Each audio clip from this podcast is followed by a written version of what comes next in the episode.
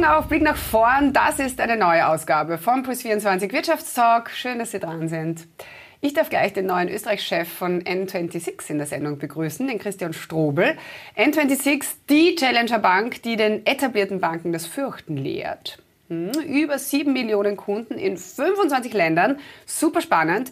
Alles zur Bankenwelt im Wandel und den latest Hot News bei N26 selbst. Jetzt. Und damit begrüße ich sehr, sehr herzlich den Christian Strobel, Manager von N26 Österreich. Hallo Christian, ich freue mich, dass wir mal plaudern können. Hallo Isabella, danke für die Einladung und freut mich zumindest virtuell ähm, heute, heute bei dir zu sein. Voll gerne. Äh, Christian, sprechen wir gleich über die großen internen Neuerungen. Ihr habt jetzt kürzlich bekannt gegeben, dass ihr euch aus dem US-Markt zurückzieht. Ihr schließt äh, tatsächlich 500.000 äh, Konten, wollt euch mehr wieder auf Europa konzentrieren.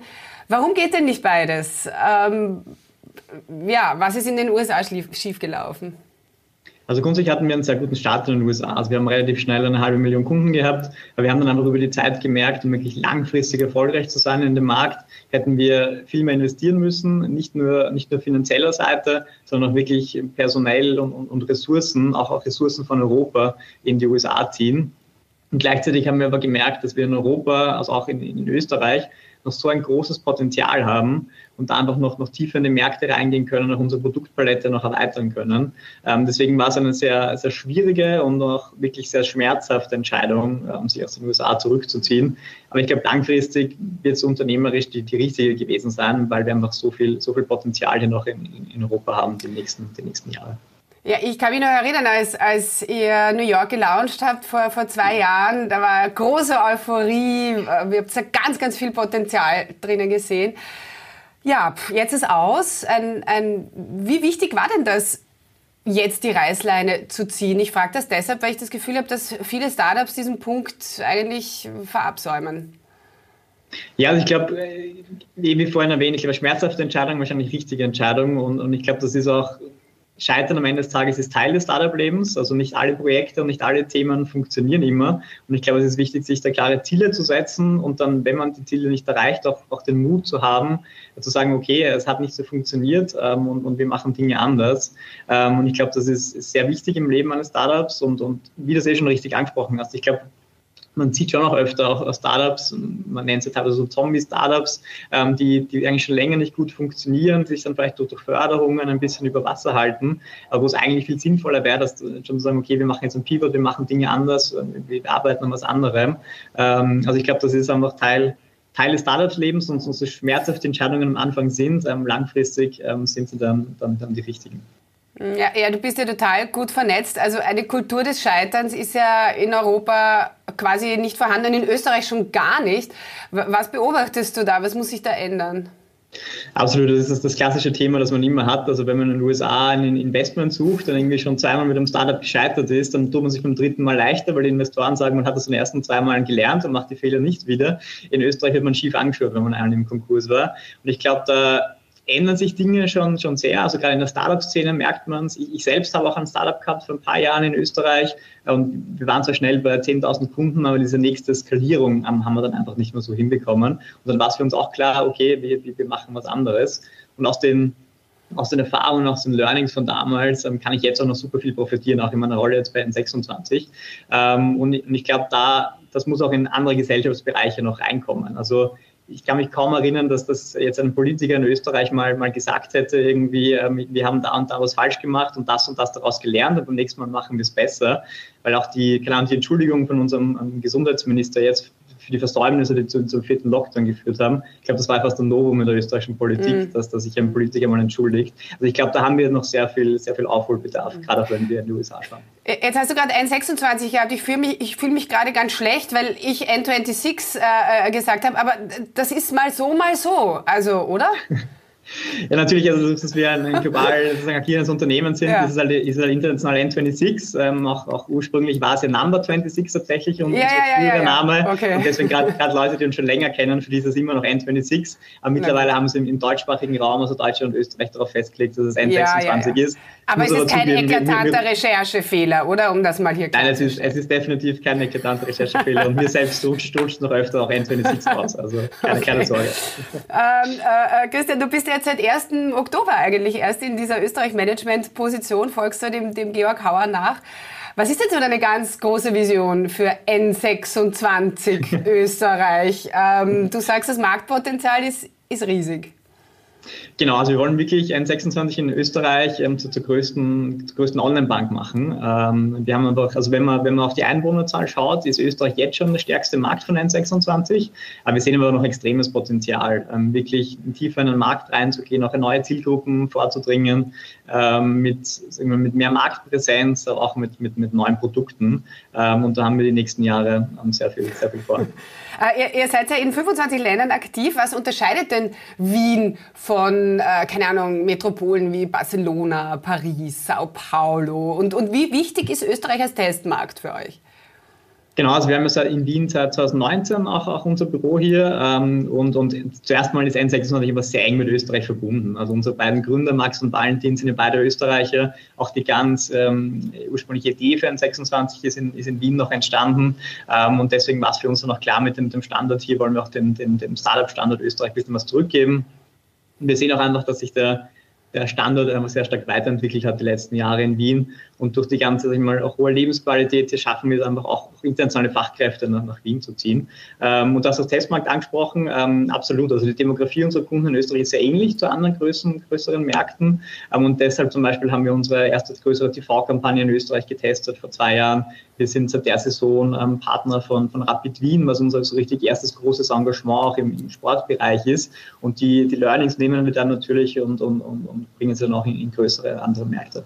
Mhm. Und, äh, und, wenn man die Besten der Besten will, äh, welche Rolle spielt der Standort Wien? Also echt, groß, echt große Rolle. Also wir, wir sehen es vor allem in zwei Bereichen. Einerseits natürlich die, die geografische und kulturelle Nähe zu, zu osteuropäischen Ländern, wo einfach viel, viel Tech-Talent da ist.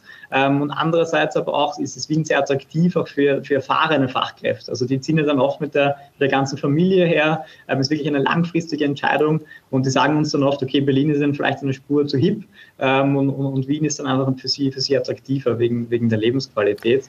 Und man, man merkt es dann auch bei uns, ähm, irgendwie in Berlin ist das Thema beim Mittagessen dann eher gerade der angesagteste Club, während es in Wien dann oft eher der beste Kindergarten ist. Also ist schon witzig, das auch zu, zu beobachten. Wie schaut es mit den Talents in Österreich aus? Wie sind wir da aufgestellt? Auch sehr gut. Also das ist wirklich für uns eine, eine gute, gute Mischung. Also wir haben, wir haben mittlerweile ähm, knapp 50 Mitarbeiter und Mitarbeiterinnen am Wiener Standort aus 20 Ländern, also schon sehr international, aber durchaus auch einige Österreicher und, und international wirklich von, von Australien bis Brasilien bis zur Dominikanischen Republik. Ähm, also das macht es auch so, so spannend beim 26. Ja, du, bist ja auch, du, du, bist ja auch gleichzeitig Geschäftsführer vom eben 2019 gegründeten N26 Tech Hubs. Äh, äh, wie groß soll das werden? Was schwebt euch da vor? Genau, also aktuell sind es eben, eben, knapp 50 Mitarbeiter und Mitarbeiterinnen. Ähm, langfristig wollen wir wirklich mehrere, mehrere hundert Mitarbeiter und Mitarbeiterinnen aufbauen, weil wir entwickeln hier von Wien wirklich Produkte für alle unsere globalen Märkte. Und ich glaube, das ist auch das, was es wirklich attraktiv macht, auch für, für, für Arbeitnehmer und Arbeitnehmerinnen, weil man hier wirklich von, von Wien aus hochwertige digitale Produkte ähm, für Millionen Kunden weltweit ähm, entwickeln kann. Und ich glaube, das ist schon ein, ein, eine coole Möglichkeit, die man, die hier hat. Äh, ja, Christian, wo, wo viel Licht, da auch Schatten, um, um äh, mal philosophisch zu werden. Die, die deutsche Finanzaufsicht BaFin äh, wirft euch schon seit längerem Mängel in, in der Geldwäscheprävention vor und hat euch tatsächlich zu einem echt fetten Bußgeld verdonnert. 4,25 Millionen Euro, das ist echt krass. Äh, ihr habt es natürlich nicht nur gezahlt, sondern, sondern einfach auch öffentlich äh, beteuert, da jetzt einfach besser mit den Behörden in Zukunft zusammenzuarbeiten. Was, was habt ihr gelernt? Also ganz grundsätzlich muss man sagen, dass gerade während der Corona-Pandemie generell Onlinehandel sehr stark zugenommen hat und damit leider auch Online-Betrug und, und Finanzkriminalität im Internet im Allgemeinen. Das sind Herausforderungen, die, eigentlich alle Banken weltweit haben. Und, und ja, leider haben wir auch auf unserer Seite gesehen, dass die betrügerischen Aktivitäten sehr stark zugenommen haben. Und da sehen wir es uns als, unsere große Aufgabe und Verantwortung, ähm, ähm, da, da die Herausforderungen in, in, den Griff zu kriegen. Und da wollen wir natürlich einerseits weiterhin sehr, sehr eng mit, mit der BaFin und sehr gut auch mit der, mit der BaFin, also mit dem deutschen Regulator zusammenarbeiten. Und konkret sind es aber drei Bereiche, die, die wir angehen wollen. Also das ist einerseits, dass wir unser Personal massiv aufstocken in dem Bereich, auch unsere internen Prozesse werden gerade nochmal komplett überarbeitet. Und der dritte, wahrscheinlich fast sogar wichtigste Bereich ist, wir entwickeln wirklich gerade auch neue, neue Tools, neue Software, die dann auf, auf künstlicher Intelligenz beruht und somit diese ganzen betrügerischen Aktivitäten noch noch früher automatisch erkennt und wir uns da wirklich ein bisschen als, als Vorreiter in dem Bereich, gerade auf der technologischen Seite, positionieren wollen in Zukunft. Wir, wir, wir machen das Ganze ja nicht für die BaFin am Ende des Tages, sondern es ist natürlich unser ureigenes Interesse, auch, auch Richtung, Richtung Börsengang, dass das, das wirklich vollends in den Griff zu kriegen. Aber wie, wie, wie gut seid ihr da auf Spur eigentlich Richtung, Richtung Börsengang? Ihr habt ja nie ein Geheimnis daraus gemacht, dass das ein Ziel ist. Wie, wie, wo steht ihr da gerade? Genau, also wir haben ja jetzt so kürzlich unsere letzte große Finanzierungsrunde aufgenommen mit 900 Millionen Dollar, was voraussichtlich die letzte wahrscheinlich Finanzierungsrunde sein wird im privaten Markt. Und wir werden dann voraussichtlich jetzt uns die nächsten ein, zwei Jahre ähm, sozusagen IPO-ready machen. Und dann hängt stark davon ab, wie, wie gerade das Marktumfeld ausschaut. Also wir haben jetzt mit unserer letzten Runde ähm, keinen Stress und wirklich, wirklich die Freiheit, ähm, Jahre noch, noch damit zu arbeiten. Aber wenn dann in ein paar Jahren wenn das Umfeld sehr gut ist für den Börsengang, ähm, dann, dann werden wir das sehr wahrscheinlich, sehr wahrscheinlich tun. Ähm, Aktien, Kryptohandel, Stichwort. Äh, da seid ihr drauf und dran, das einzuführen. Wann ist es soweit? Genau, also wir arbeiten gerade an den Produkten, eben Aktienbereich, im ETF-Bereich, Kryptobereich, wollen wirklich auch von Anfang an eine gute Abdeckung anbieten, ähm, arbeiten gerade sehr intensiv daran, wird alles nächstes Jahr kommen tatsächlich ähm, und, und, und genaueres, ähm, genaueres kommt dann nächstes Jahr. Aber, äh, nichts für ungut, aber warum seid ihr da so spät dran? Oder ist die Frage total doof, weil es wurscht ist, aber, aber Revolut, äh, euer Konkurrent, ist da, war da einfach schneller?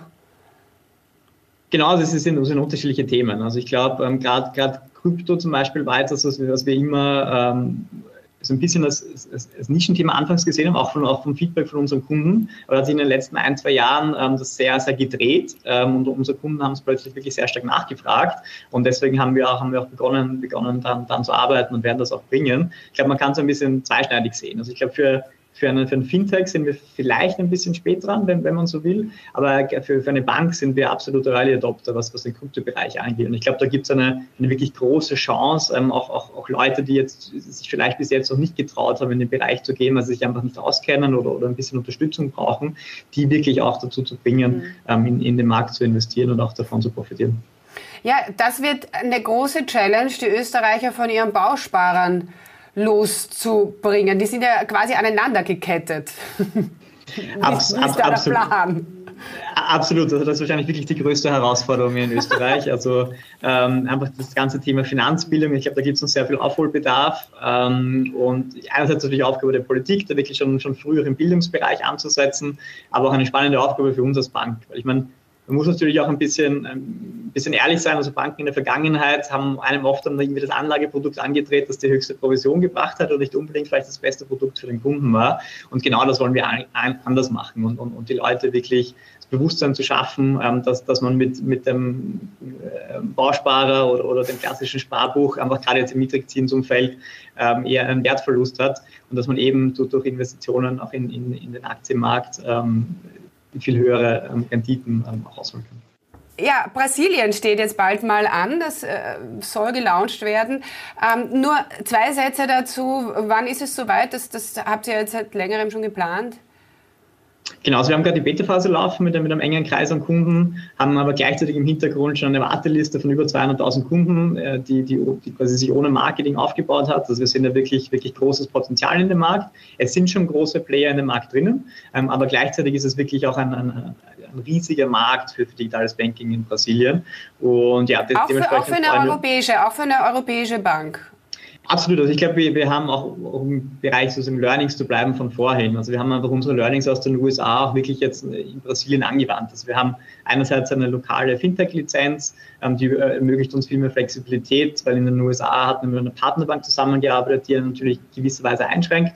Ähm, und gleichzeitig haben wir auch einen wirklich sehr, sehr lokalen Approach in Brasilien, also ein komplett lokales Team und bauen wirklich ein, ein noch lokaleres Produkt ähm, und, und, wollen so dann in dem, in dem Markt erfolgreich sein.